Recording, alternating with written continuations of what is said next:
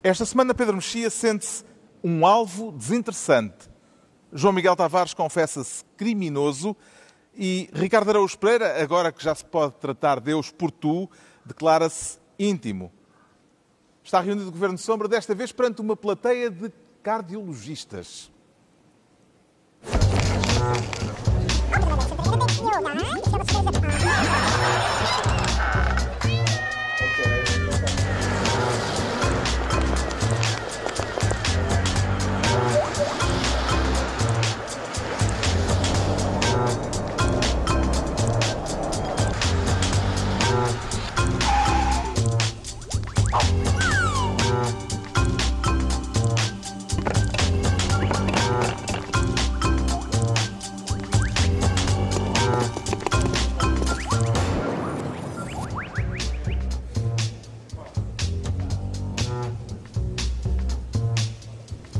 Viva, sejam bem-vindos. Estamos desta vez no Algarve, em Vila Moura, no Congresso, do, eh, no Congresso Português de Cardiologia. Aliás, já cá estivemos o ano passado. Conhece alguém na plateia, Ricardo Araújo Pereira? Uh, em princípio não, porque nós tivemos o ano passado e isto são médicos, não é? gente que estuda e em princípio não caem no mesmo erro duas vezes. Portanto, em princípio esta plateia é completamente nova relativamente à do ano anterior. Parece que os, parece que os cardiologistas voltaram a convidar-nos uh, apenas para um check-up de rotina ou porque terão detectado em nós algum sintoma preocupante? Uh, bom, eu, quer dizer, eu não queria fazer referência aos vossos perímetros abdominais, mas... mas tu estás em grande forma, não é? Eu, eu pratico um desporto que é muito exigente do ponto de vista cardiovascular. Aliás, devo dizer já agora que o coração é dos meus órgãos favoritos.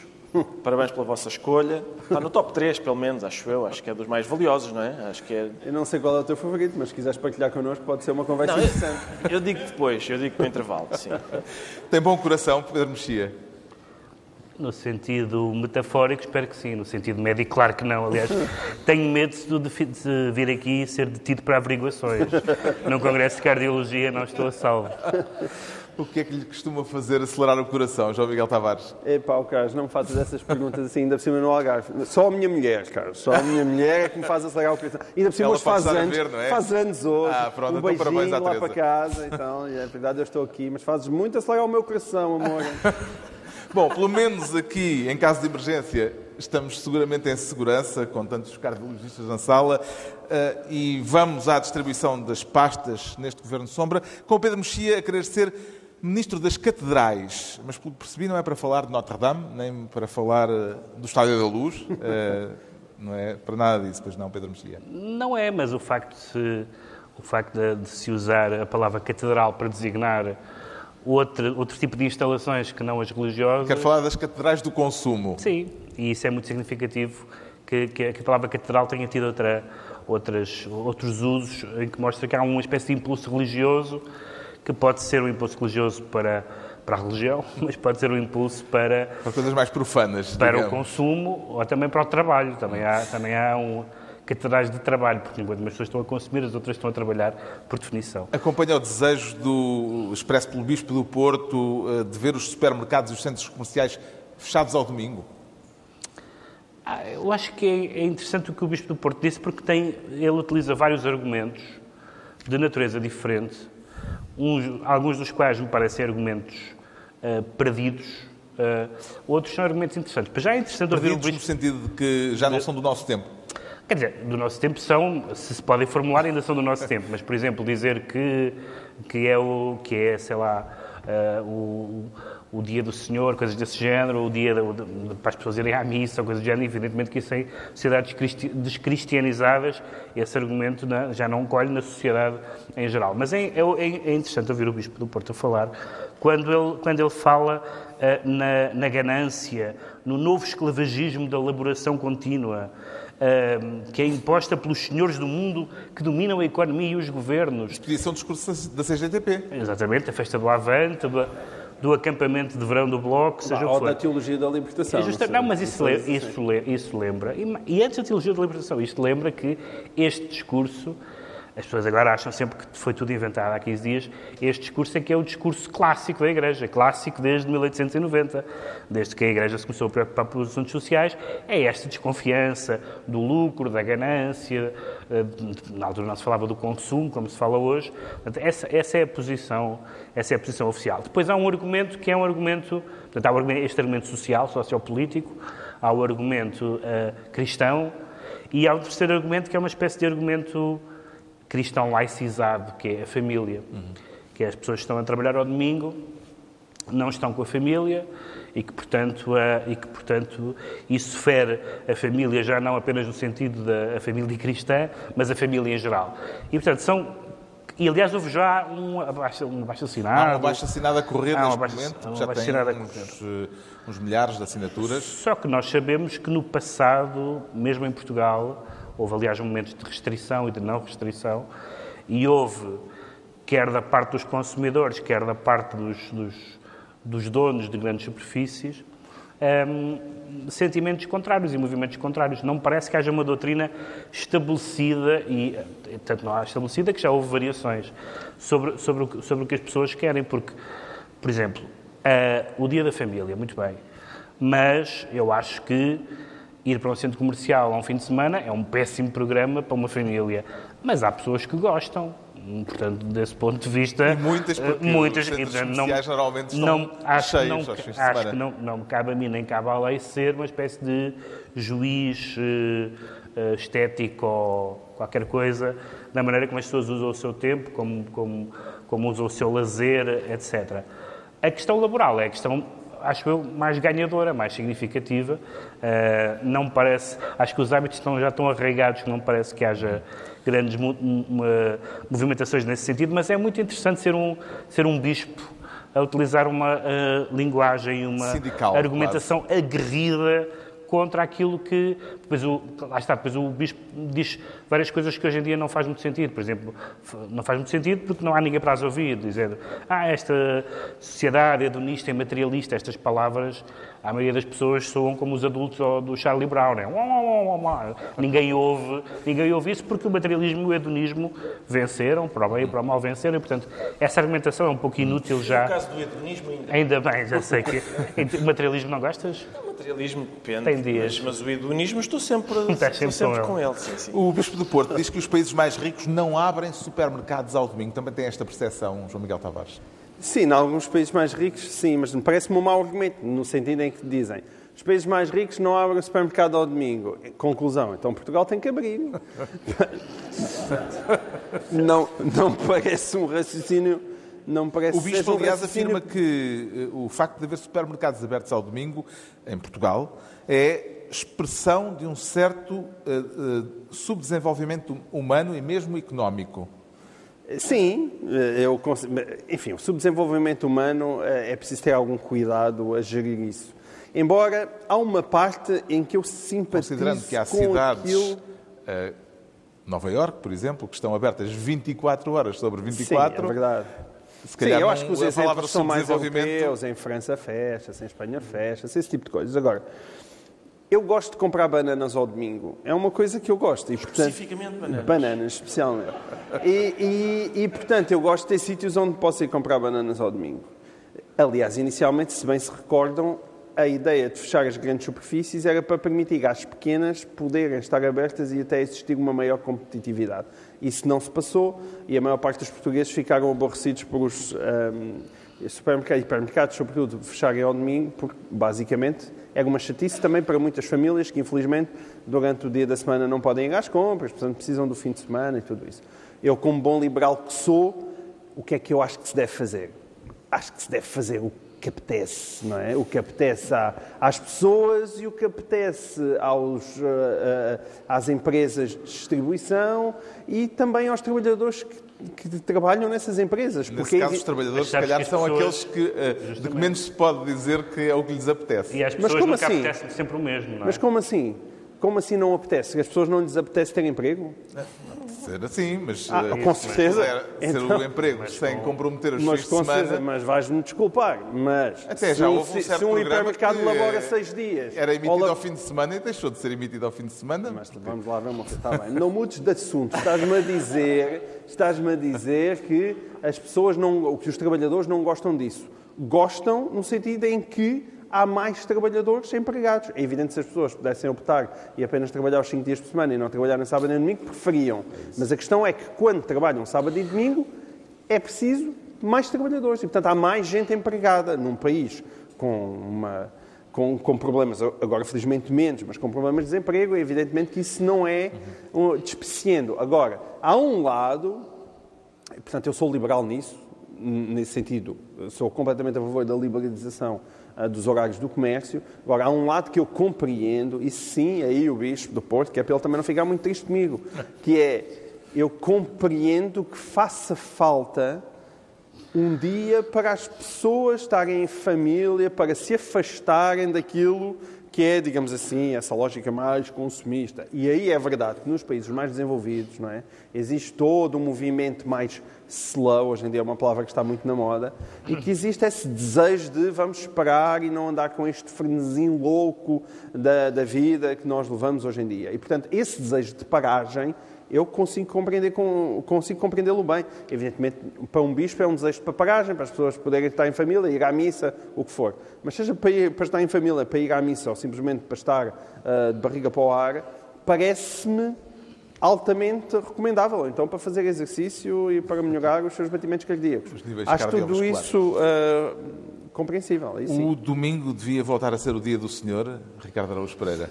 Carlos, eu, quer dizer, eu não tenho a certeza entre aquela massa de gente que vai uh, aos domingos para os centros comerciais, uh, qual é a percentagem, provavelmente é elevada, de pessoas que em casa disseram vamos à missa ou vamos ao Colombo? Ah, vamos ao Colombo. Mas dá, pode, dá pode para ir fazer... às duas, exatamente, ah, dá para ir às duas, dá, ou foram ao Algarve, exatamente, seja onde for, dá para ir às duas. Uh, eu tenho... Não, até dizer... porque há uma igreja dentro do Colombo. Certo. Exato, Exato. Vês, é e outra dentro das Amoreiras, porque as, as igrejas estão lá dentro, as pessoas muitas vezes não sabem. Portanto, dá para ir. Existem lá igrejas. Eu, quer dizer, eh, eu também, não, também gostava que. Uh, quer dizer, gostava, quer dizer, eu acho que era, talvez, talvez seja mais saudável. Gostava que as pessoas fizessem o que lhes apetece, não é? Talvez fosse mais saudável. Ah, e, e se os trabalhadores tiverem folga à quarta e à quinta, ou forem rodando as folgas e tal, lá de haver um fim de semana em que trabalham e tal, mas isso não, não me causa grande uh, desconforto se Até eles tiverem... porque tu trabalhas todos os domingos, coitado. Pois trabalho, exatamente. Uh, trabalho, do... quer dizer, faço aquilo que coisa. Uh, mas... O Bispo fala de um novo esclavagismo de elaboração contínua.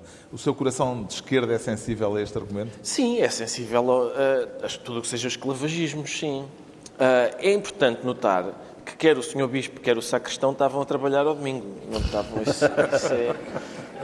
Isso é... Achas que estava a defender os seus próprios direitos? Em princípio, se calhar ele estava a dizer isto. Esta coisa das missas. trabalhar ao domingo, devia Era acabar. em causa própria, portanto. Pode ser isso, pode ser isso. Mas, mas quer dizer, eu próprio também fico.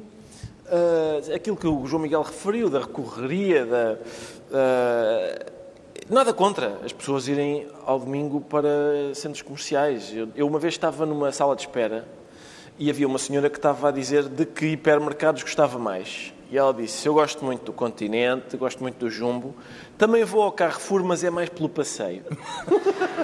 e foi a primeira vez, foi a primeira vez que me ocorreu que era possível ir passear para olhar as massas, Uh, os iogurtes estão tão bem aqui, eles realmente têm isto muito bem disposto. Uh, foi a primeira vez que me ocorreu. Mas se a senhora gosta de ir ver produtos na prateleira, quem sou eu para dizer, ah, oh, mas senhora.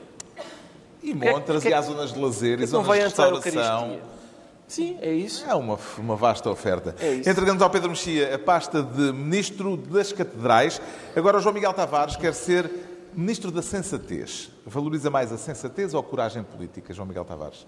Oh, mas olha, essa não acho que sejam opostos, não é? Não, Pode não ser, ser opostos, mas Como qual assim? é que A qual é que dá a primazia? A coragem política ou a sensatez? Depende da altura. Uhum. Às vezes é melhor ser sensato, outras vezes é melhor ser politicamente corajoso, outras vezes eh, as duas coisas podem estar juntas. Isto não é por causa é... de um pedido do Presidente da República para que haja sensatez certo. na discussão da Lei de Bases da Saúde. O que é que lhe parece que significa sensatez neste contexto? Parece-me exatamente o que está no dicionário, que é uma básica manifestação de bom senso que deveria ser generalizadamente. não é propriamente uma característica universal. Não, não é. Não costuma... vemos todos o bom senso. Não é, infelizmente, prisma. universal e costuma faltar a alguns partidos políticos em particular, como é o caso. Um, Está a referir-se ao Bloco de Esquerda. Uh, e não só, mas sim, só. especialmente neste caso Bom, ao Bloco de Esquerda. O sim. Expresso dizia em manchete que Marcelo Rebelo de Sousa terá a intenção de vetar a lei de bases da saúde se ela proibir parcerias público-privadas nos hospitais, na saúde.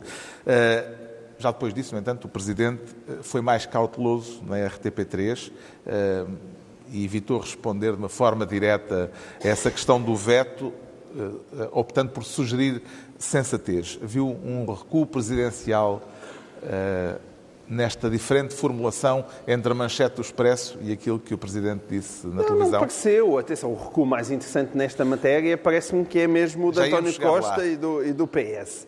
Não acho que seja do Presidente da República, porque o Presidente da República disse uma coisa que neste caso é, é, completamente óbvia. Eu achei que valia a pena trazer para aqui este assunto, já que estamos aqui numa plateia cheia de médicos, falar da Lei de Bases da Saúde.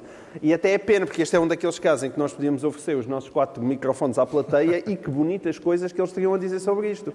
E, e, e, e valeria a pena escutá-los. E valeria a pena escutá-los. Mas no caso. Está a presumir que diriam todos a mesma coisa? No, em relação ao estado do Sistema Nacional de Saúde, acho que sim há uma, uma opinião muito generalizada de que já viu francamente melhores dias. E quando eu digo francamente melhores dias, estou a ser, digamos assim, a utilizar um eufemismo. Sim, mas a questão aqui tem a ver com as parcerias público-privadas na saúde, na intenção que o Bloco de Esquerda tem de acabar com essa gestão privada de, na saúde de uh, hospitais, nomeadamente de, públicos eh, e eh, de um eh, entendimento que terá havido entre o PS e o Bloco de Esquerda para que isso ficasse na Lei de Bases da Saúde. Entretanto, soube-se que o PS ou recuou ou alterou qualquer coisa na formulação. Sim, ainda não se sabe bem a história. Em relação a essa questão. E aparentemente a história é mais um daqueles recursos estratégicos do PS que estão a deixar o Bloco de Esquerda possesso mas é uma boa razão para o Bloco de Esquerda ficar possuído. Porque o Marcelo Rebelo Sousa tem inteira razão. O que ele diz é, mas uma lei de bases da saúde, como o próprio nome indica, a ideia não é andar a mudar a cada legislatura. Portanto, quando lá está a esquerda, há uma lei de bases da saúde. Vai para lá à direita, muda-se a lei de bases da saúde. E depois vai à esquerda, muda-se outra vez. Isso não é uma lei de bases da saúde. É preciso encontrar aquilo que é um consenso. E como diz Marcelo Rebelo de Sousa e bem, o que se tem que fazer na Lei de Bases de Saúde é deixar a lei suficientemente aberta para, se vem um governo de direita e quiser apostar em PPPs, poder apostar em PPPs. E se está um governo de esquerda e quiser que não haja nenhuma PPP, não há nenhuma PPP. Agora, existir oportunidade para pessoas que têm visões diferentes daquilo que deve ser a saúde em Portugal. E que eu saiba, também o Partido Socialista nunca quis propriamente exterminar o setor privado da saúde. É? E quando eu estava aqui a falar da questão do Bloco de Esquerda e do Estado do Sistema Nacional de Saúde, esta questão é mais importante do que parece. Porque se me perguntares, e eu sei certamente que estaria cheio de vontade, quem é que tem feito mais pelo setor privado da saúde em Portugal, eu dizia-te já aqui que foi o Bloco de Esquerda, o PCP e o Partido Socialista porque deixaram o Sistema Nacional de Saúde chegar a um estado absolutamente lastimável, que é ouro, é ouro para o setor privado, porque cada vez, evidentemente, à nossa volta abrem mais hospitais privados em locais magníficos de Lisboa, até já com vista para o Rio, e não é por acaso. Não é por acaso. É porque há cada vez mais gente a ter seguro e porque cada vez que qualquer pessoa que tenha oportunidade anda a fugir dos hospitais públicos. E esse é que é o verdadeiro só, problema. Deixa-me só interromper para dizer que fiz uma pequena sondagem visual uh, para apalpar o pulso da plateia Não estou e vi apenas um senhor a fazer Não, só um. Enquanto tu falavas, eu não sei, não sei exatamente interpretar estes dados.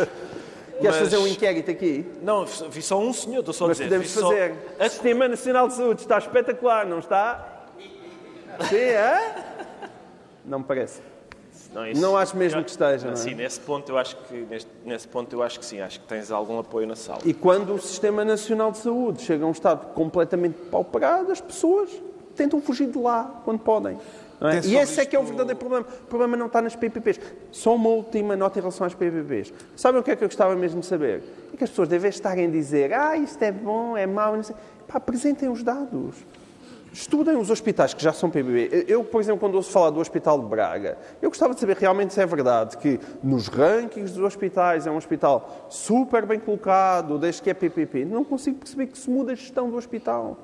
Se a gestão é miserável. Sim, então não vale a pena. É que isto não tem que ser uma questão ideológica. Justamente. Tem que ser uma questão pragmática do género. Funciona? Sim. Não funciona? Não, mude-se. Se não funciona, mantenha-se se funciona. Tem sobre isto, Ricardo Araújo Pereira, uma, um ponto de vista ideológico ou, como Presidente da República, uma posição meramente pragmática? Eu primeiro queria protestar porque o João Miguel vem com cábulas, porque a mulher dele é médica e deve ter estado a dita-lhe a intervenção toda, não é? Assim, assim também eu. Uh, não, não, eu sou pragmático, eu não sou nada ideológico. O meu pragmatismo resume-se ao seguinte: uh, muitas vezes, quando a gente ouve falar em PPPs, uh, ah, são negócios em que o Estado fica com o prejuízo e os privados ficam com o lucro. Às vezes são negócios que não dão lucro, mas o, o, o Estado, à partida, garante aos privados uh, um lucro. Uh, ok, fica, fazemos uma BPP nesta autoestrada e o Estado garante que passam aqui 70 milhões de carros por dia. Pois, mas, mas e depois não, não, não confunda estradas com autoestradas com hospitais. Mas, não é a mesma mas, coisa. Mas, mais me ajudas no sentido em que eu acho que a saúde. Uh, é mais importante ainda do que as estradas. Ou seja, Mas, sem dúvida. Pois, e eu acho. Mas se tiveres hospitais bem geridos e onde, onde provavelmente o doente sai mais barato. Exceto as estradas que vão dar aos hospitais, essas também são importantes. Mas, mas acho, acho a saúde mais importante e acho que é, é possível que não seja um negócio no qual seja boa ideia eh, a gente gerar a ideia de, de, de que o lucro é, é. Para já, é um negócio em que, do, do qual não disse ser um negócio, acho eu, em primeiro lugar. Não é? Segundo, é, é uma Isso não área... estás a ser pragmático. Se o doente ficar... Não? não, só neste sentido. Se o doente ficar melhor tratado e se a gestão for melhor, Mas, é- qual é que é... E se não ficar mais caro ao Estado, pois, qual é o problema de haver um privado que tem lucro? Eu explico. O problema, o problema é que... Uh, uh, que doente é que fica mais bem tratado? Ou seja, há, há muitos doentes, não é? Há um desgraçado que há de ter um, o azar de ter uma doença, por exemplo, rara. E não dá lucro nenhum a, a um hospital que não seja do Estado. Do Estado também não dá, mas não, não é vantajoso, do ponto de vista do negócio, ter, desenvolver uma, ter uma máquina ou desenvolver um medicamento, ou seja o que for, para um tipo que tem uma doença muito estapafúrdia, muito, muito, muito uh, rara. E por isso, só que esse tipo também tem que ser tratado. Nós, enquanto país, temos que ter um sistema de saúde que... Mas as PPPs não mandam esse senhor um pontapé no rabo. Pois, espero que não, espero que não. Mas o certo é que se o espírito é o do lucro e o do negócio... Há mais gente a dizer que sim agora. Há gente a dizer que as PPP dão pontapés no rabo? Que dão pontapés no rabo. A doentes que Ok. Atenção, quando eu comecei a falar, eu estava a inventar. Mas agora, agora, agora já está, está a correr bem, é? Vistos, pelos vistos, foi, eu não sabia para onde é que ia. E de repente Mas estão todos os doutores a dizer assim. Uhum. Mas são as PPPs que dão pontapés nos rabos ou são os, os hospitais privados que dão pontapés nos rabos? Não é a mesma coisa, não é? Os privados eu sei que dão, de facto, mas isso é outras questões. As mas PPPs é também não estão no contrato ou não estão no contrato, estás a ver? Estás a ver? Portanto, tu percebi... percebes isto? Não é? Eu percebo. Tudo o que seja lei de bases da saúde, pergunta. o Bloco de Esquerda garantiu, garante que, que houve um acordo da parte do PS para que as PPP fossem progressivamente afastadas, ou seja, eh, que não se criassem novas PPP da saúde, não é acabar com aquelas que existem, é à medida que elas. Que são três. Pronto, à medida que forem terminando, eh, não se renovarem eh, contratos e não haver novos casos. Entretanto, sabe-se que aparentemente há um recuo aqui do PS nesta matéria. O que é que está politicamente em causa eh, nesta questão, Pedro Mexia? Nesta relação, pelos vistos, difícil entre o PS e o Bloco de Esquerda neste momento a este respeito? Está, está claramente em causa uma questão também ideológica. Ideológica quanto à resolução dessa questão em concreto um, ehm, e na relação entre o PS e os seus parceiros atuais de. Ah, atenção, essa parte é muito gira, eu não tinha dito nada. Eu adoro, eu adoro a surpresa de que fomos todos varridos. Então o PS roeu a corda. Ah, ah, eu não, não, não estava à espera, não estava à espera. Não é nada típico do PS dizer aos partidos à sua esquerda, claro, claro que sim, e depois à última hora dizer, não, não liguem, então, afinal, que, o Sr. Presidente quer o quê? Ah, Estão-me a pressionar aqui para, para quê? Ah, então, então se calhar vamos fazer outra coisa. Não estava nada à espera, não é nada típico do PS, nada típico. Fiquei uma, uma, uma varado. Das, uma das questões é saber, e acho que há uma, um grande consenso da sociedade portuguesa sobre uh, o SNS, sobre, uh, sobre o, o fim público e e outra coisa é a questão do fetichismo do público e privado que existe muitas vezes em Portugal, que é, por exemplo, o que o João Miguel estava a dizer, um, se há uma se há um, determinado, neste caso uma determinada PPP, ela deve ser julgada pelos seus, pelos seus resultados, pelo, pelo, pelo, pelo que aconteceu. Essa ideia que eu vejo muitas vezes na discussão pública sobre o público e o privado como abstrações, acho que é absolutamente faccioso pensar em qualquer área, seja, da, seja das empresas, seja, da, seja da, da, da, saúde ou da educação, seja do que for, e pensar o privado ou o público são sempre a solução certa. O, o, o, o Rui Rio, nesta matéria, aliás, estendeu logo a mão para o, para o, para o PS, dizendo que. Uh, a declaração do Rui Rio é que uh, o SNS não pode dispensar um, completamente o setor privado e o setor social um, dizendo que não está em causa, não está em causa uh, uh, os não, não, não, está em causa o funcionamento do sistema como tal, está em causa a supletividade, que é logo a palavra que António Costa utilizou. E esse, e esse aspecto é muito interessante pela, pela questão política, pela relação do PS. O PS não, não não vale a pena. Uh, as, as, há umas pessoas à direita que andam há dois anos uh, a ganir que vivemos na Albânia ou coisa do género, mas uh, os factos não resistem a isso. Sempre que tem que fazer uma escolha ideológica fundamental, depois daquela primeira fase das, das, reversões. das reversões, o PS escolhe o Bloco Central e não os seus parceiros de esquerda. É assim na Europa, é assim nos compromissos internacionais, e é assim nestas questões que têm uma matéria que tem uma função ideológica. O, o, o, aparentemente, e isso não foi desmentido, andou, andou aqui a, a gizar-se uma negociação. O PS salta fora olimpicamente. Carlos César vem dizer que o PS não tem nenhuma espécie de preconceitos em lidar com nenhum partido. E o António Costa diz: bem, nós não decidimos nada, quem vai decidir é o Parlamento naquela seu registro sonso em que ela é de facto uh, imbatível.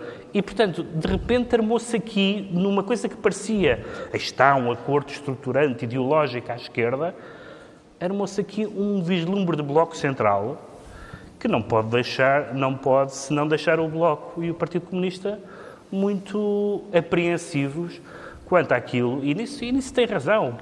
O Partido Comunista anda a dizer isso há 40 anos. E, e, e num certo sentido, é verdade.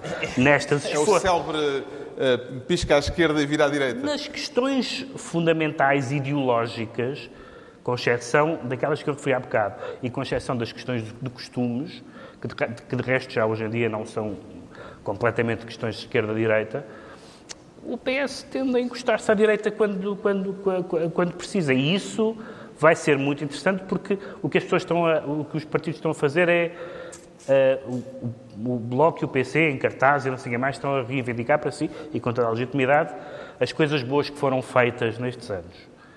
Mas, mas agora começam a, a anunciar, o Bloco anunciou que havia um acordo. Não foi fontes, não sei o quê. O Bloco anunciou que tinha chegado um acordo para o fim das PPPs. E claramente o PS, o PS desautorizou o Bloco. E, portanto. Uh, não só anunciou, como mostrou documentos que Pronto, indicavam Exatamente, isso. portanto, mostrando má fé negocial, etc. E, portanto, é, se é esta maioria que quer ser renovada nas próximas eleições, bom, há, há problemas graves. O João Miguel Tavares fica então Ministro da Sensatez. Agora é a altura do Ricardo Araújo Pereira se tornar Ministro da Comédia. Não temo que isso seja um ministério sem graça nenhuma, Ricardo Araújo Pereira? Sim, temo, temo. E, aliás, acho que é por isso que não há, e ainda bem. A ideia é tutelar a comédia ou pôr a comédia no poder? É, pois é, na verdade, são as duas, para mim são as duas, duas opções que são más. Tutelar a comédia cheira-me a regimes de, dos quais a gente não gosta e pôr a comédia no poder parece-me anticomédia, porque eu acho que a ideia de poder e a ideia de comédia são em grande medida não só incompatíveis como antagónicas. Uh, eu acho... falar disto por causa das eleições na Ucrânia, as presidenciais, Exato. com os ucranianos a escolherem para Presidente da República um comediante. Sim. Uh, vê isto com alegria ou com preocupação? Uh, quer dizer, à partida, nem uma coisa nem outra. Eu não tenho nada contra um comediante ser eleito para um cargo público, assim como não tenho nada. Quer dizer, às vezes as pessoas dizem: é pá, votaram num comediante. Como, como quem diz: mas que coisa tão absurda, olha que profissão para eleger. Sim, porque nós com engenheiros temos ido muito longe, não é? um, e portanto, sinceramente, não me parece, não me parece que a profissão. Aliás, isso é, é a definição de democracia é essa. Uma, uh, qualquer pessoa pode ser eleita para um cargo público. Vê alguma possibilidade de um dia isto vir a acontecer em Portugal? Não me parece. Não... Quer dizer, já houve tentativas Achas que o Nilton não tem hipótese?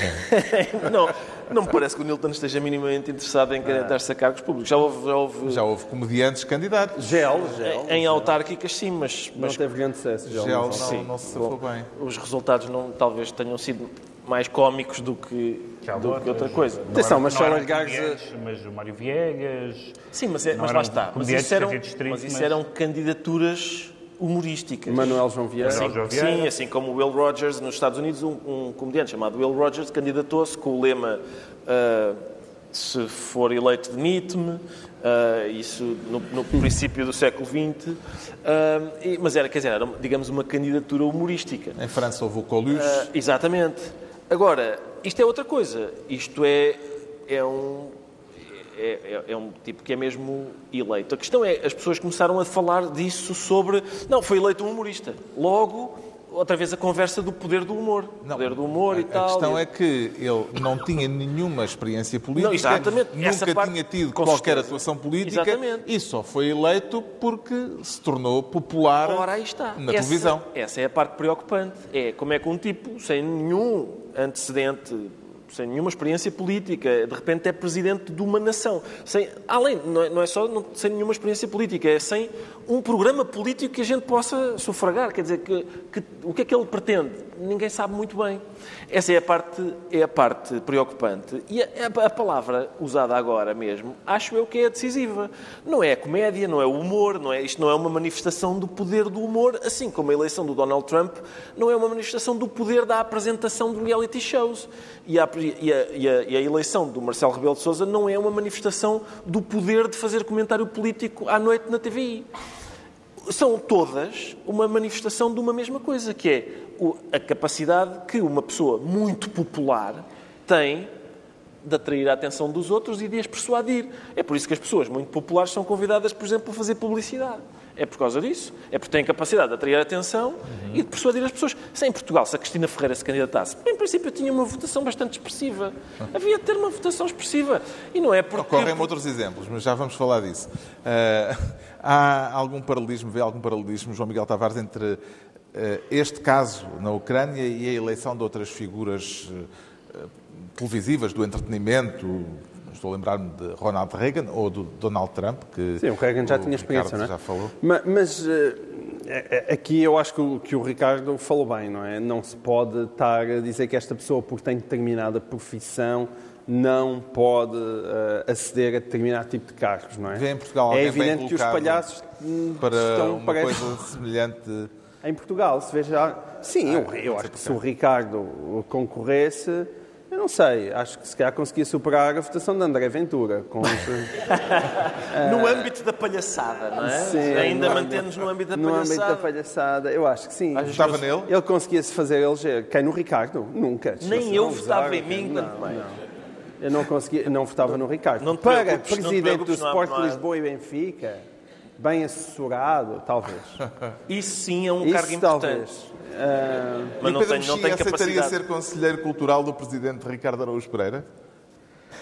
Eu só, só aceitaria ser conselheiro cultural de pessoas que não precisassem de conselheiro cultural, como é aliás agora o caso, e seria com o Ricardo, portanto, sim. É pá, ouve. Eu acho que é uma... já, já está, estás aqui a formar é, a equipa. É uma vaga de fundo, é uma vaga de fundo. Eu acho que às vais mais com porta-voz, já aqui tens um assessor cultural. Agradeço, agradeço muito, mas não. E a mim, se me comprares, eu depois escrevia bem sobre Não há nenhuma hipótese disso acontecer. Não há nenhuma hipótese. O atual Presidente da República. Nem que Cristo descesse à Terra? O atual Presidente da República disse que nem que Cristo, Cristo descesse à Terra, ele se candidataria, já não sei. Ao PSD, ao PSD na altura. e depois candidatou-se. Mas eu ainda por cima, eu sou ateu. Mesmo que, se Cristo descer à Terra, acho muito interessante, sim senhor, até sou capaz de assistir. E se Mahatma Gandhi voltar? E deixas automaticamente ser ateu, certo? Isso não tenho certeza, sabes? Não tenho certeza. A eleição de Zelensky na Ucrânia é um sintoma positivo de renovação política ou vê como um sinal preocupante de revolta contra o sistema, Pedro Mexia? A revolta contra o sistema eh, eu tenho um bocado de dificuldade com a palavra sistema, porque às vezes Sim. o sistema tende a tirar o bebê fora com a água do banho, mas um, a, a, revolta, com alguns aspectos dos sistemas políticos ocidentais, é compreensível.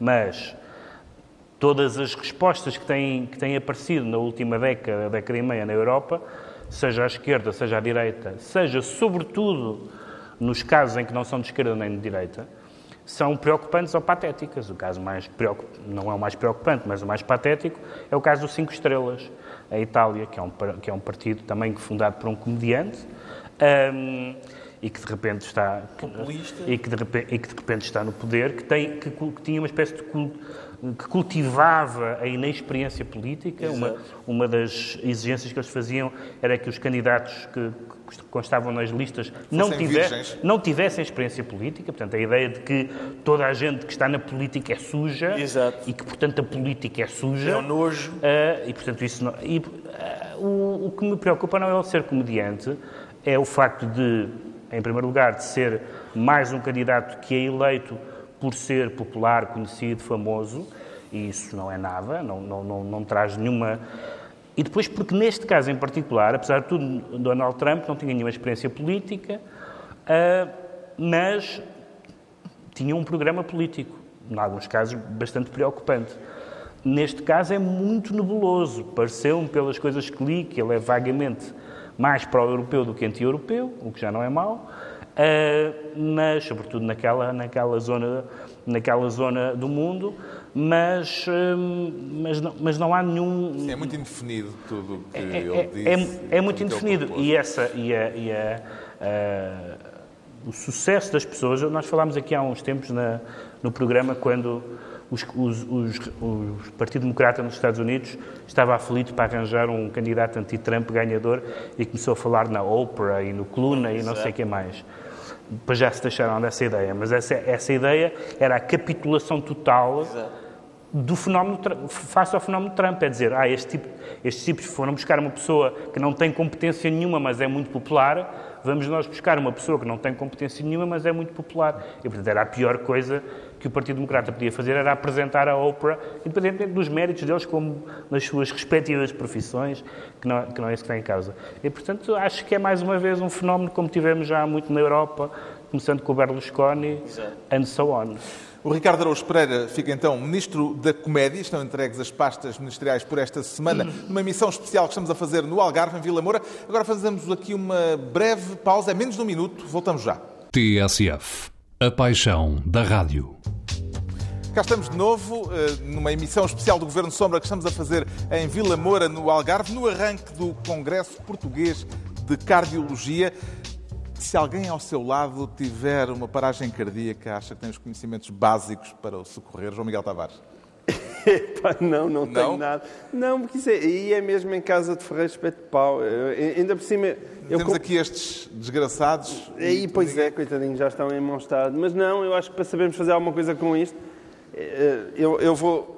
Isto é um momento altamente pedagógico do programa, não é? Sim, sim. A sigla eu... SBV diz-lhe alguma coisa, Ricardo Araújo Então não diz, Carlos, então não diz. eu não sei se as pessoas lá em casa têm consciência de que isto são os bonecos para treinar a reanimação e são, são bonecos uh, com ar lá dentro. Portanto, além do esforço envolvido na preparação para ser médico, é uma profissão em que às vezes eles têm de chegar a um sítio e dizer tem daqueles bonecos insufláveis para eu dar umas bombadas. Uh, é preciso passar por essa vergonha, não é? Ao que me dizem, ao que me dizem, portanto, é, é preciso aplicar aqui. Dizem-me que ajuda se a gente cantar o Staying Alive dos Bee Gees ao mesmo tempo.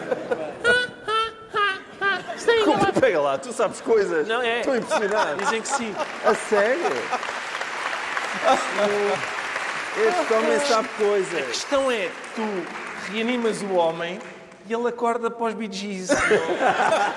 em princípio ele ah, preferia estar como estava. Eu, eu, pensava que é para ele já estar preparado para tu beijares na boca, então. Não, não, eu, eu, eu, em princípio, repara, eu não sei se funciona com o boneco, mas se, um português, um francês e um alemão, porque toda a gente diz que rir é o melhor remédio. E, e, não sei se dá para tentar com este com este ah, boneco, mas... Não. E o Pedro Mexia conhece alguma manobra de, do chamado suporte básico de vida? Eu, quando, quando, fui fazer a inspeção militar, para que vergonhosamente para o Estado português passei, uh, deram-me uma lista de coisas a perguntar se eu sabia fazer, como mudar pneus, montanhismo e não sei o que mais, e eu fui respondendo a todas, não, não, não, não. Daí eu fui olhar ao senhor, o senhor olhou para mim, o senhor não sabe fazer nada. Virou ao contrário e disse assim, ah, é de direito. Pronto, é isso. Está, está explicado. Bom, este sábado vai haver 1.200 pessoas aqui no Centro de Congressos do Algarve que vão aprender a prestar os primeiros socorros perante uma situação de paragem cardiorrespiratória. Julgo que será o maior treino do género alguma vez realizado em Portugal. É preciso dizer que todos os dias morrem em Portugal, em média, 32 pessoas vítimas de morte súbita cardíaca. Ou seja, por mês são 960 pessoas, é como se caíssem eh, todos os meses quatro aviões em que não se salva ninguém. Muitas dessas vidas podiam ser salvas se uh, toda a gente soubesse cantar os Bee Gees uh, e, ao mesmo tempo, dava bombadas no boneco, como o Ricardo demonstrou aqui, se calhar... De, assim. É, é, preciso pôr as coisas em termos claros, não é? Sim, sim, eu acho que o termo uh, médico é bombadas, não é? Não é como... Sim, é isso. Está toda a gente a dizer que sim, não é? Sim, sim. Ficaram convencidos da necessidade de aprender técnicas de primeiros socorros, senhores ministros? Eu fiquei. Eu, eu tenho, tenho casos de, de falência cardiovascular na família. Portanto, é. O mais provável é acontecer-me a mim num dia em que eu esteja sozinho. Não consigo começar. Não vou é? conseguir. É. Mas por simples não tens sempre um CD dos Bee Gees à mão.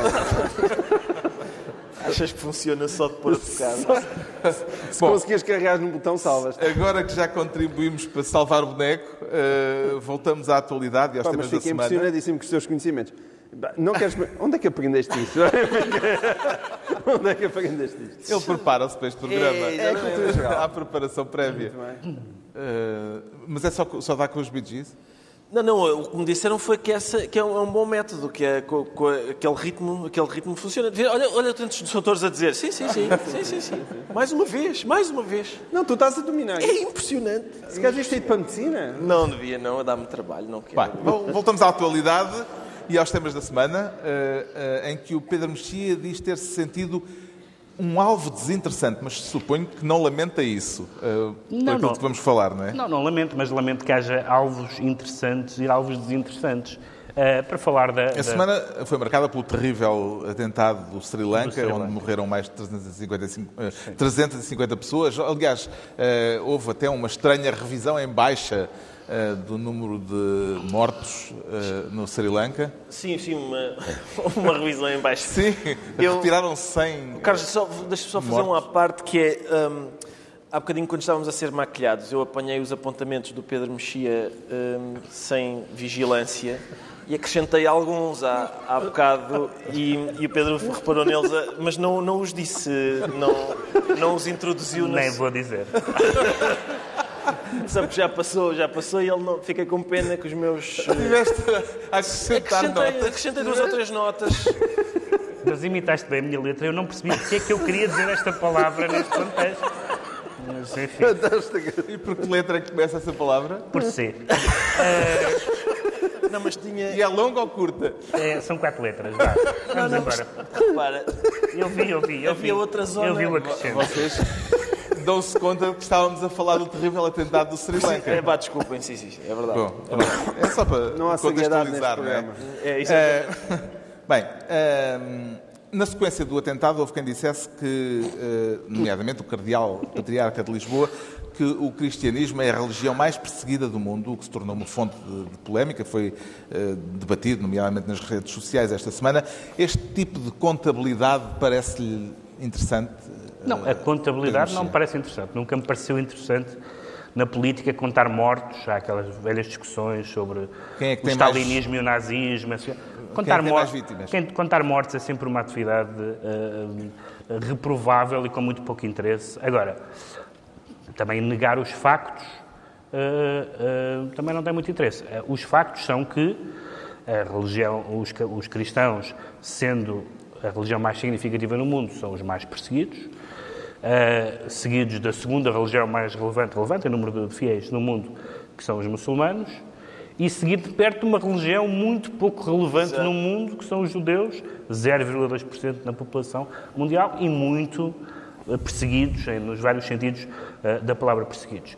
Assim como são factos, os factos são de 2018, eh, eh, de cristãos mortos no mundo, 4.305, 1.800 igrejas atacadas, etc. Não, não interessa agora para a contabilidade, no sentido de a comparar com outras contabilidades. Agora, não faz sentido negar que isto existe, não faz sentido dizer que há vítimas que são mais interessantes do que outras.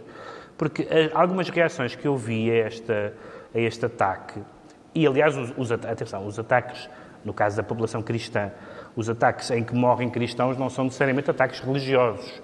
Mas, por exemplo, um ataque a uma igreja parece óbvio que é um ataque religioso, que tem, um, que tem esse significado, que tem essa intenção. Quando houve, quando, quando houve, por exemplo, um ataque a uma discoteca gay nos Estados Unidos, vimos penosamente pessoas da direita eh, americana a evitar pronunciar a palavra e diziam só que era uma discoteca e diziam só porque custava-lhe- custava-lhes enunciar a palavra gay e dizer que aquelas pessoas tinham sido mortas por causa do- da, da sua sexualidade, da sua orientação sexual, etc. E parece que há pessoas a quem custa dizer a palavra cristãos e que acha que porque, os cristã, porque o cristianismo tem, ao longo da história, um historial indiscutível de perseguições, etc., um cristão não tem direito a ser vítima. E há umas pessoas que têm uma espécie de dificuldade absoluta em pronunciar isso, quando há factos, e há factos, e os factos são Sabemos onde, sabemos onde é que eles vêm esses eh, sabemos onde é que vêm esses ataques, sabemos que alguns não têm necessariamente motivações religiosas, mas outros têm, e alguns, até por causa de quem são os, atacantes, desde o Estado Islâmico aos talibãs, etc., nas últimas, na última década e meia, eh, pretendem provocar a guerra religiosa. E, portanto, eu não acho interessante dizer são os, são, são os mais ou os menos perseguidos do mundo, são mais perseguidos em não sei quantos mil do que os outros. Acho que esses números têm que ser depois peneirados para perceber o que é que é um ataque com motivações religiosas. Ahm, mas também não percebo que haja setores da população mundial, neste caso, a quem não se concede, a quem não se concede o direito de vítimas. Ah, não, os cristãos fizeram muito mal ao mundo e, portanto, agora, agora querem se armarem em vítimas. Não, não querem se querer armarem em vítimas, morreram. morreram João por estarem numa igreja. Portanto, são vítimas. O João Miguel Tavares foi uma das pessoas que escreveu a este respeito. eh, distinguir eh, vítimas inocentes em função do credo religioso não poderá funcionar como uma forma de acicatar os extremistas que estão sempre à procura de um pretexto para mais violência e para eh, mais ações terroristas? Mas eu não, eu não tenho a menor dúvida que este tipo de ataque tem precisamente a intenção de acicatar os extremistas. É essa a intenção deste, deste tipo de ataques. E, portanto, é evidente que é preciso algum cuidado a falar disto, e eu acho que o senhor Pedro Mexia falou muito bem, colocou as coisas no ponto certo. Não se trata aqui de achar que, de repente, uma vida cristã vale mais que uma vida muçulmana. Isso é, obviamente, ridículo para qualquer pessoa que tenha uma noção básica de humanidade. A questão é mesmo da visibilidade pública deste tipo de ataques. Acho genuinamente que as pessoas não estão sensibilizadas para a dimensão daquilo que é a perseguição contra cristãos, nomeadamente no Médio Oriente, na Síria, no, no Norte de África e na Ásia. Alguma coisa está a mudar. E quando eu escrevi sobre isso, é também para alertar para essa falta de visibilidade e para que esta espécie de má consciência ocidental que existe e uma má consciência que às vezes até se traduz, muitas vezes em França, com os ataques às igrejas católicas, que, que, que, muita gente discute se estão ou não a ser devidamente valorizadas e devidamente noticiadas. Porque existe essa espécie de má consciência em que nós temos um, uma ideia de multicultural que achamos que só se aplica na Europa, e que, mas que depois nos outros países não tem necessariamente de ser defendida. E o meu medo é que haja minorias e minorias cristãs, por razões evidentes, são-nos culturalmente mais próximas, que estejam a, ficar desprotegidas. E quando eu digo desprotegidas, também diplomaticamente. Que não haja um esforço suficientemente significativo para as proteger, exatamente por haver uma espécie de má consciência generalizada, porque, ai meu Deus, em tempo nós fomos os países colonizadores e há 75 anos nós, os ocidentais, éramos nós que estávamos a oprimir aquelas regiões era bom que essa má consciência não se traduzisse numa desproteção, hoje em dia, daquelas comunidades minoritárias. É tão simples quanto isso. O Primeiro-Ministro do Sri Lanka diz que as investigações preliminares ao atentado desta semana indicam que esses atentados de domingo foram uma retaliação pelo ataque a duas mesquitas na Nova Zelândia, há cerca de duas semanas, aquele eh, ataque que fez 50 eh, mortos. É de temer que se entre numa espécie de círculo vicioso com novos atentados justificados pelos anteriores, uh, Ricardo Araújo Pereira, com, este, com estas justificações Bom, em cadeia? Sim, acho que sim. Quer dizer, não tenho uma resposta muito mais completa para essa questão do que sim. Eh, ele diz que, que este ataque, estes ataques perpetrados por muçulmanos contra cristãos são uma retaliação do ataque perpetrado por um cristão aos muçulmanos. E, e, sim, quer dizer, é, é, é, possível que isso, que isso. Eu sou um ateu selvagem, não é? A mim não me passa pela cabeça Selvagem dizer... não, és um ateu bem fofinho. Um ateu, todos os não. ateus são selvagens. Fofinho, são... fofinho. Eu nem sou batizado nem nada. Não Mas há... os padres gostam todos de ti. Nenhum um sacramento. Não... Verdade ou não? É verdade. Não há um padre que não goste de ti. Mas eu, eu portanto, mas para um ateu selvagem Fofinho. Eu, nada disto me passa pela cabeça. Esta malta temente a Deus é que gosta de se matar uma à outra. Não, não tem nada a ver com o assunto. Pronto, fica esclarecido Mesmo uh, fora. porque é que o Pedro Mexia diz sentir-se um alvo desinteressante. Quanto ao João Miguel Tavares, declara-se criminoso. Suponho que será só uma força de expressão, João Miguel Tavares. Sim, não sou eu. Quer dizer, é uma força de expressão e uma expressão com força. Ah, Toda a gente está à espera de saber o que é que tu achas deste assunto. Obrigado. Eu, eu, eu estou aqui. Se levantou a cabeça. Entender... Deixa eu ver o que é que o João Miguel acha. Também se poderá entender que o ministro brasileiro Sérgio Moro usou a palavra criminoso, referindo-se a José Sócrates, apenas como uma força de expressão? Eu acho que não, eu acho que não, não é? Eu, o, Ricardo estava, estava, a dizer que Sócrates levantou a cabeça e estava cá o Sérgio Moro e levou uma bordoada, o Sócrates, como até hoje nunca tinha levado. Um, e isso é assim, é uma, é, qual é a, a, minha reação diante disso? Quer dizer, já tinha levado bordoadas destas, mas em snack bars. Sim, é? exatamente. Em snack bars a gente... Mas eu em, em frequentadores de snack bars admito. Agora, num tipo que é Ministro da Justiça de um país estrangeiro, é se calhar é... Quer dizer, é estranho. É como aquelas coisas extremadas. Nós estamos a uma mesa de jantar e depois temos um filho nosso a contar uma andota, uma andota porcalhona, que é... É a gente até se pode rir que foi como aconteceu a mim. Mas, mas não se pode dizer. Não se pode dizer, não é? E, esse, e, e, e então, eu acho que há aqui vários planos. É um juiz que não conhece a presunção de inocência. Ele não é juiz já. Um ex-juiz. Ah, pois. Mas esse, esse é o ponto Justiça, não, esse é o ponto interessante, não é? Eu estou sempre aqui a dizer que nós confundimos, às vezes, aquilo que é o plano judicial com aquilo que é o plano das opiniões livres das pessoas que têm toda a liberdade para achar o que é que José Sócrates é, incluindo um criminoso, que não parece que seja das coisas mais loucas que nós possamos imaginar sobre aquela pessoa. Dito Agora, por um ministro de um governo estrangeiro. Dito por um ministro de um governo estrangeiro, que ainda por cima foi juiz e ainda por cima é envolvido na prisão de Lula da Silva é de ouvir, mas não se pode dizer. Então, é, é, não, se pode, não se pode dizer. É evidente que Sérgio Moro não pode dizer aquilo e lá está. Olha, como os atentados à bomba, só serve para acicatar ainda mais os extremos que já estão devidamente uh, separados. Suponho, no entanto, que não ouviu a expressão conjugar repugnância. Que, que não, porque dizer que tinha ouvido conjugar de repugnância seria eu ser hipócrita. Lá está, eu rimo muito, mas não se pode dizer. A expressão jogar de repugnância foi usada pelo próprio José eu Sócrates. Eu sei, eu sei. Não, e o José Sócrates utilizou outras expressões gigas, que é dizer, não é, que ele era um ativista político travestido de juiz. O que tem graça, vindo de um alegrado criminoso travestido de uh, primeiro-ministro.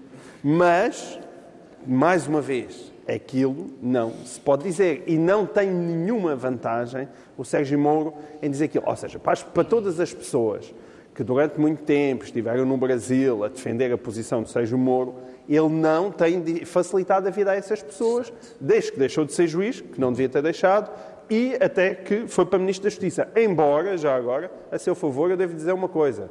Ele disse nesta conferência em Lisboa que, ser, que, que quando se deixava de ser juiz e se ia para a política, isso era um caminho sem retorno. Ele disse mesmo, é um caminho sem retorno. E eu gostava que muita gente em Portugal também ouvisse isto, incluindo ministros e pessoas que exercem cargos políticos e depois vão para Supremos Tribunais ou para Tribunais Constitucionais. Eu acho que quando se vai para a política o caminho devia ser sempre sem retorno a alguém que ocupou um cargo muito importante numa magistratura. Entretanto, José Sócrates uh, teceu elogios ao juiz que tem em mãos a decisão de o levar a tribunal uh, ou de encerrar o caso sem julgamento. Uh, Parece-lhe que, ao dizer que respeita Ivo Rosa e que o considera independente, Sócrates estava a dar graxa ao juiz Ricardo Araújo Pereira? Uh, estava, pelo menos, a beliscar-lhe a independência que ele tinha acabado de gabar. Eu não sei exatamente.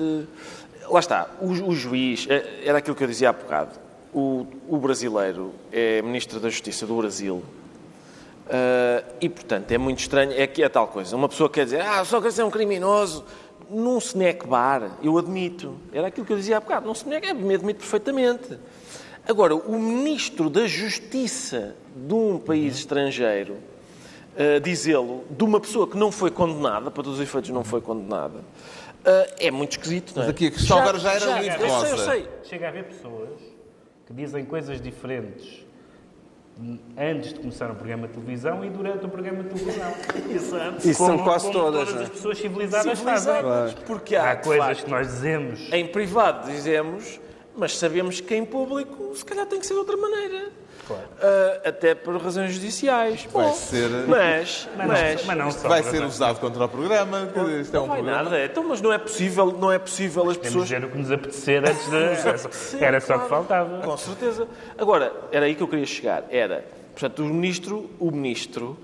Essas declarações do ministro são absurdas, ainda por cima num homem que foi juiz. Mas eu estou-me borrifando para elas porque ele é brasileiro. Eu, eu, não é problema meu eu sou português, ele não manda no meu país, os brasileiros devem estar preocupados que não, um mas tipo... é problemático porque é brasileiro. Isto é, tu, não, tu não queres pessoas de outros países, ministros de outros países, a comentar a política externa portuguesa. Sim, está bem, mas quer dizer... Mas, a, a, a, política não... externa não, a política interna neste caso, certo, e a justiça. Certo, mas não, não tem efeito nenhum. Agora... Não, efeito não tem. Não tem efeito nenhum. Agora, que o Sócrates esteja uh, a olhar para o menu de juízes e a dizer não gostei muito do anterior, já acho que estava passado. Uh, agora, este é muito bom, este, deste gosto muito.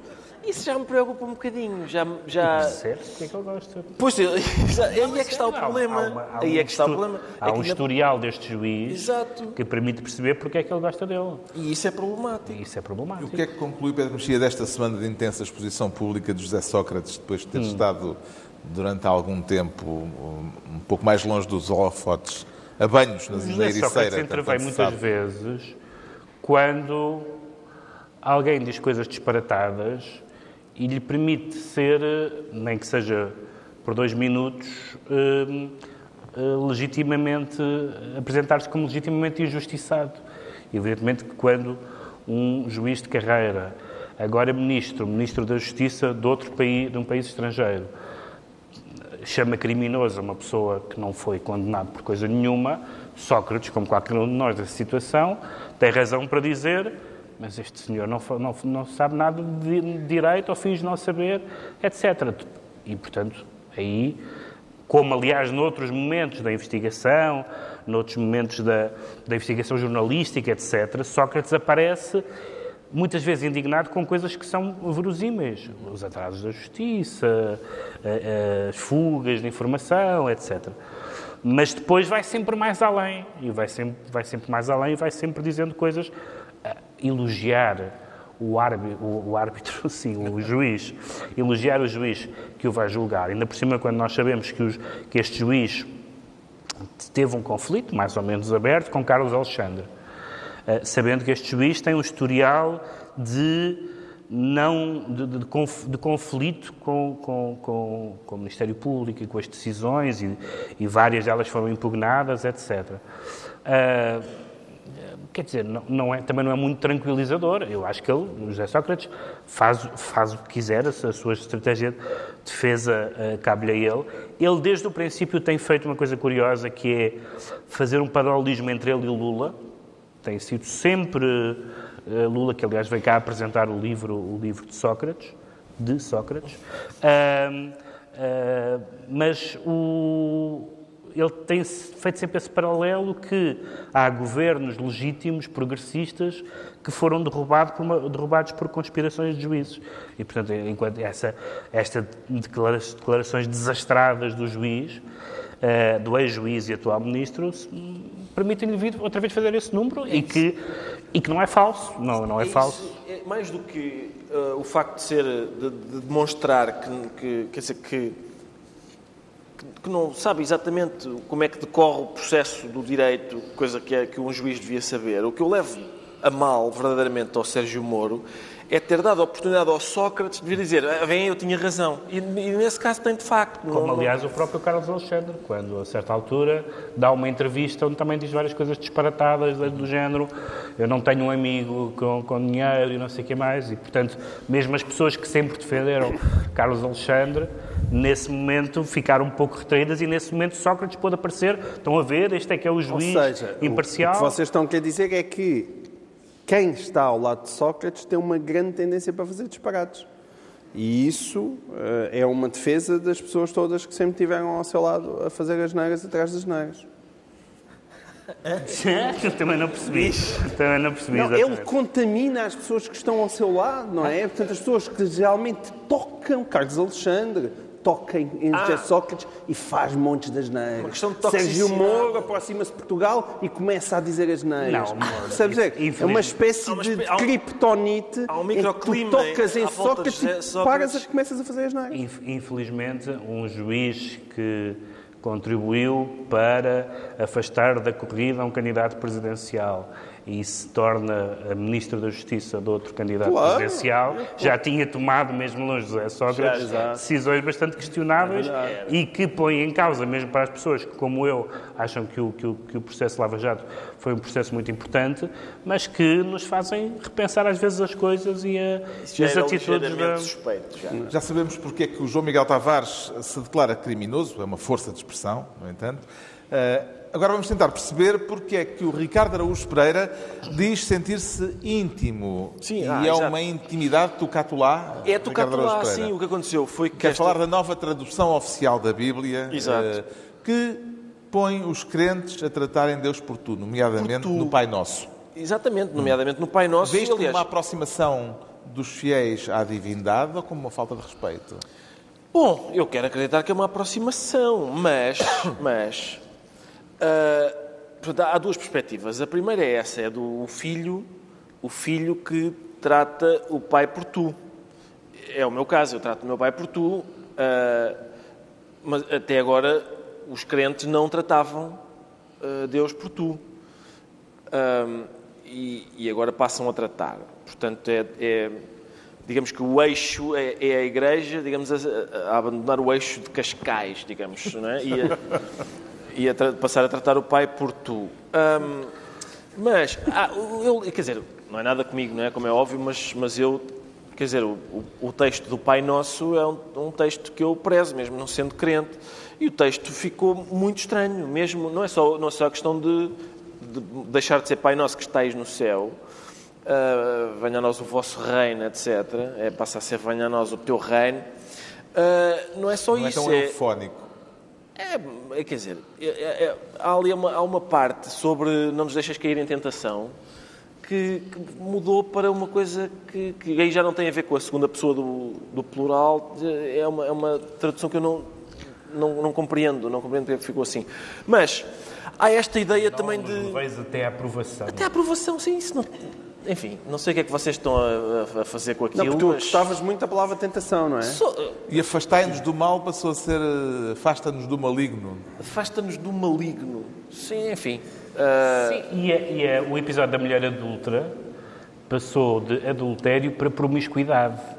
Ora, adultério realmente é um bocado feio, agora promiscuidade, qual é o problema? É, qual é o problema? É incrível, é incrível. É, sim, é, é todo, mas, ah, e depois há, mas há a questão de Quer dizer, são.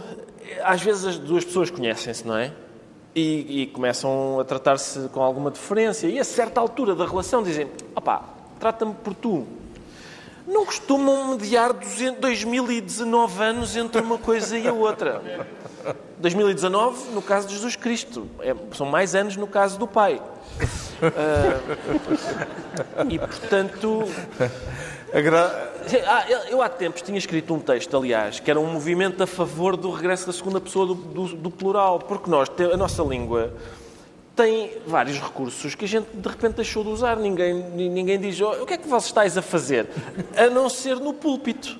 Os padres. E agora até isso acaba, não é? Pelos vistos até isso acaba. O vós, o que nós dizemos, o que é que nós dizemos hoje, assim coloquialmente, é nós dizemos o que é que vocês estão a fazer. Ora, isso é uma mixórdia linguística, porque vocês é uma. É, para já, se, se quer para parecermos modernos, não, não funciona porque vocês é uma contração de vossas mercês. Por isso também é uma coisa antiga. E segundo é, vocês estão. Estão é a terceira pessoa do plural. Portanto, é, é misturar a segunda pessoa do plural com a terceira pessoa do plural. Será que ainda temos espectadores a esta altura? Não sei. Sim, indignação linguística à meia-noite e 45. Ou seja, tu, para ti Deus não te interessa porque tu és ateu, mas a Bíblia não, sim. Não, interessa-me. a forma como ela também me interessa. Também me interessa mesmo sendo ateu. E a Bíblia interessa-me mais ainda. Agrada-lhe esta alteração, João Miguel Tavares? Não, a mim tu não me chateia nada. Hum, eu, eu acho até graça a essa relação mais tu cá tu lá. Eu também, como uso muito tu, não, não, não me aborrece mesmo. As outras, as outras traduções tenho mais dúvidas, mas isso preciso mesmo conhecer a Bíblia. Eu gosto de Bíblias e gosto de traduções diferentes. A questão mesmo é a qualidade literária do texto, que ela saber se é tua ou você. Sabes qual é o meu problema? É que uh, a, a, Bíblia até hoje, vós estáis no céu, etc. A partir de agora, tu estás no céu, mas... venha o teu reino. O meu medo é o quê? Em 3050, chaval! Subscreve o argumento, Pedro Mexia, o argumento do bispo que coordena esta nova tradução oficial da Bíblia, eh, quando ele justifica eh, estas opções, dizendo que tratar Deus por tu, eh, hoje em dia, se justifica justamente por já serem muito raros, diz Dom Anacleto, uhum. os filhos que ainda tratam o pai por vós, ou por você, ou por uhum. vosso mecê. Parece-lhe um bom argumento? Não, bem, há duas coisas. Um, há, um critério, há um que é o critério das traduções da Bíblia, das traduções em geral, mas das traduções da Bíblia, e que depois, neste caso, pode passar da Bíblia para as orações, para a liturgia, etc. E os critérios, para mim, só, fazem, só faz sentido serem dois, que é o critério da, factual, etimológico, li, não, não, exatamente literal, porque literal pode ser enganador, mas dizer na língua de chegada o que está na língua de origem, por um lado, e por outro lado a beleza a beleza da, da expressão. Eu acho que uma Bíblia que, que, seja literal, mas que seja, que seja feia em português, e o mesmo se pode dizer de outro livro qualquer da tradição ocidental ou oriental, uh, me, parece uma, me parece uma má tradução. Uh, agora, a questão sociológica não me parece muito relevante. Vamos lá ver. Deus, para um, para um cristão, é um bocadinho irrelevante. Deus, nem, nem Deus se ofende com a maneira como é tratado, nem as pessoas. Na verdade, os mesmos cristãos de várias confissões que utilizam o vós nas orações, na, na, na, liturgia, utilizam o tu nas orações. Portanto, é uma, não há verdadeiramente uma diferença, não há uma diferença enorme entre essas formas de tratamento. Indexar a forma como as pessoas se tratam umas às outras ou tratam os pais parece-me um critério sociológico um bocadinho espúrio. E há um último que eu, a que eu sou muito sensível uh, e que é, se calhar, também literário, mas se calhar é de outra natureza, que é o critério do hábito. Uh, não, não me parece, francamente, que haja uma necessidade clamorosa de, de, de, de dizer, em vez de livrar-nos de, todo o mal, livrai-nos de um maligno tanto se diz que isto é para, para aproximar a maneira como as pessoas falam. Alguém diz o maligno. Nessa, a não ser em filmes de terror, ninguém diz o maligno, não é? Eh, e, portanto, há uma série de... O em verdade, uma expressão muito usada na Bíblia, que é o em verdade, em verdade vos digo, fica Amém, Amém vos digo parece uma pessoa gaga ou coisa do género. Não, não, não, e, portanto, há coisas que eu acho que são mais do ponto de vista da sensibilidade linguística literário, do, e literária do que propriamente de ser desrespeitoso. Isso acho que não faz nenhum sentido. Bom, decretos. O João Miguel Tavares decreta Santo António. Ora, Santo António, porquê? Da mesma maneira que estes meus caros senhores e eu próprio estávamos a, aqui a dizer que convinha que não viesse o Ministro da Justiça do Brasil ser desagradável uh, para portugueses, também convinha que duas deputadas da Nação, nomeadamente do Bloco de Esquerda, não andassem a desfilar na Avenida da Liberdade, como aconteceu agora no 25 de Abril, a cantar, atenção, isto, estou a falar das Irmãs Mortágua, elas desceram à Avenida da Liberdade, há um vídeo que as mostra a cantar esta bonita quadra popular, ó oh, meu rico Santo António, ó oh, meu santo popular, leva lá o Bolsonaro, leva lá o Bolsonaro para o pé do Salazar. Ora, isto é muito bonito como quadro popular e fiquei mais uma vez impressionado como Mariana Mortágua cantava bem aquilo com um megafone, mas é muito feio duas deputadas da nação estarem a cantar estas coisas porque o senhor Bolsonaro, gosto de dizê-lo ou não, foi eleito e ainda por cima sofreu um atentado e queriam mesmo acabar com, com a vida e, portanto, estar a mandá-lo para o pé Salazar é uma coisa que eu diria que é um foleira. O Pedro Mexia decreta cordão sanitário Sim, porque o cordão sanitário, quando nasce, é para todos. Uh, e há, há, eleições em Espanha, eleições bastante importantes, agora neste, neste, domingo. neste domingo. E este, uh, acho que se é legítimo exigir cordões sanitários, mas a toda a gente em coerência com os seus valores. Ou seja, é legítimo pedir aos partidos de direita que se dizem conservadores e liberais e, portanto, moderados, que não se aliem a um partido nacionalista e autoritário como o Vox. É legítimo pedir isso, mas também é legítimo pedir a um partido que se diz pela unidade de Espanha que não anda a brincar aos independentismos como o PSOE andou a brincar na, nesta, nesta última legislatura e promete continuar. O Ricardo Araújo Pereira decreta retire-se, se faz favor. Retire-se, se faz favor, porque o, o, uh, portanto, é, é, é, conhecido que São Tomé não teve fé suficiente para acreditar sem ver primeiro as chagas do Senhor. E o PSD parece igual na medida em que hoje, só hoje, em que Duarte Lima de facto entrou na cadeia, é que o PSD começou o processo de expulsão de Duarte Lima. Portanto, eu já tinha ouvido falar em, bom, vamos aguardar que transite em julgado. O PSD acha que ele tem que transitar para dentro da cela. Gente já transitou em julgado, mas mesmo assim eu ainda. O quê? Vai para. Ah, rua! Rua! É difícil, é, uma, é, é difícil de acreditar que não tenham percebido umas semanas mais cedo que se calhar aquele tipo ia realmente para a cadeia. E assim se conclui mais uma reunião semanal, desta vez no Centro de Congressos do Algarve, em Vila Moura para uh, o arranque do Congresso Português de Cardiologia. Aliás, já salvámos os bonecos e o Ricardo vai ficar aqui a uh, fazer mais umas manobras de reanimação. Uh, o Congresso do, do Português de Cardiologia vai decorrer nos próximos três dias aqui em Vila Moura. Dois, oito dias, à mesma hora, novo Governo Sombra, Pedro Mexia, João Miguel Tavares e Ricardo Araújo Pereira.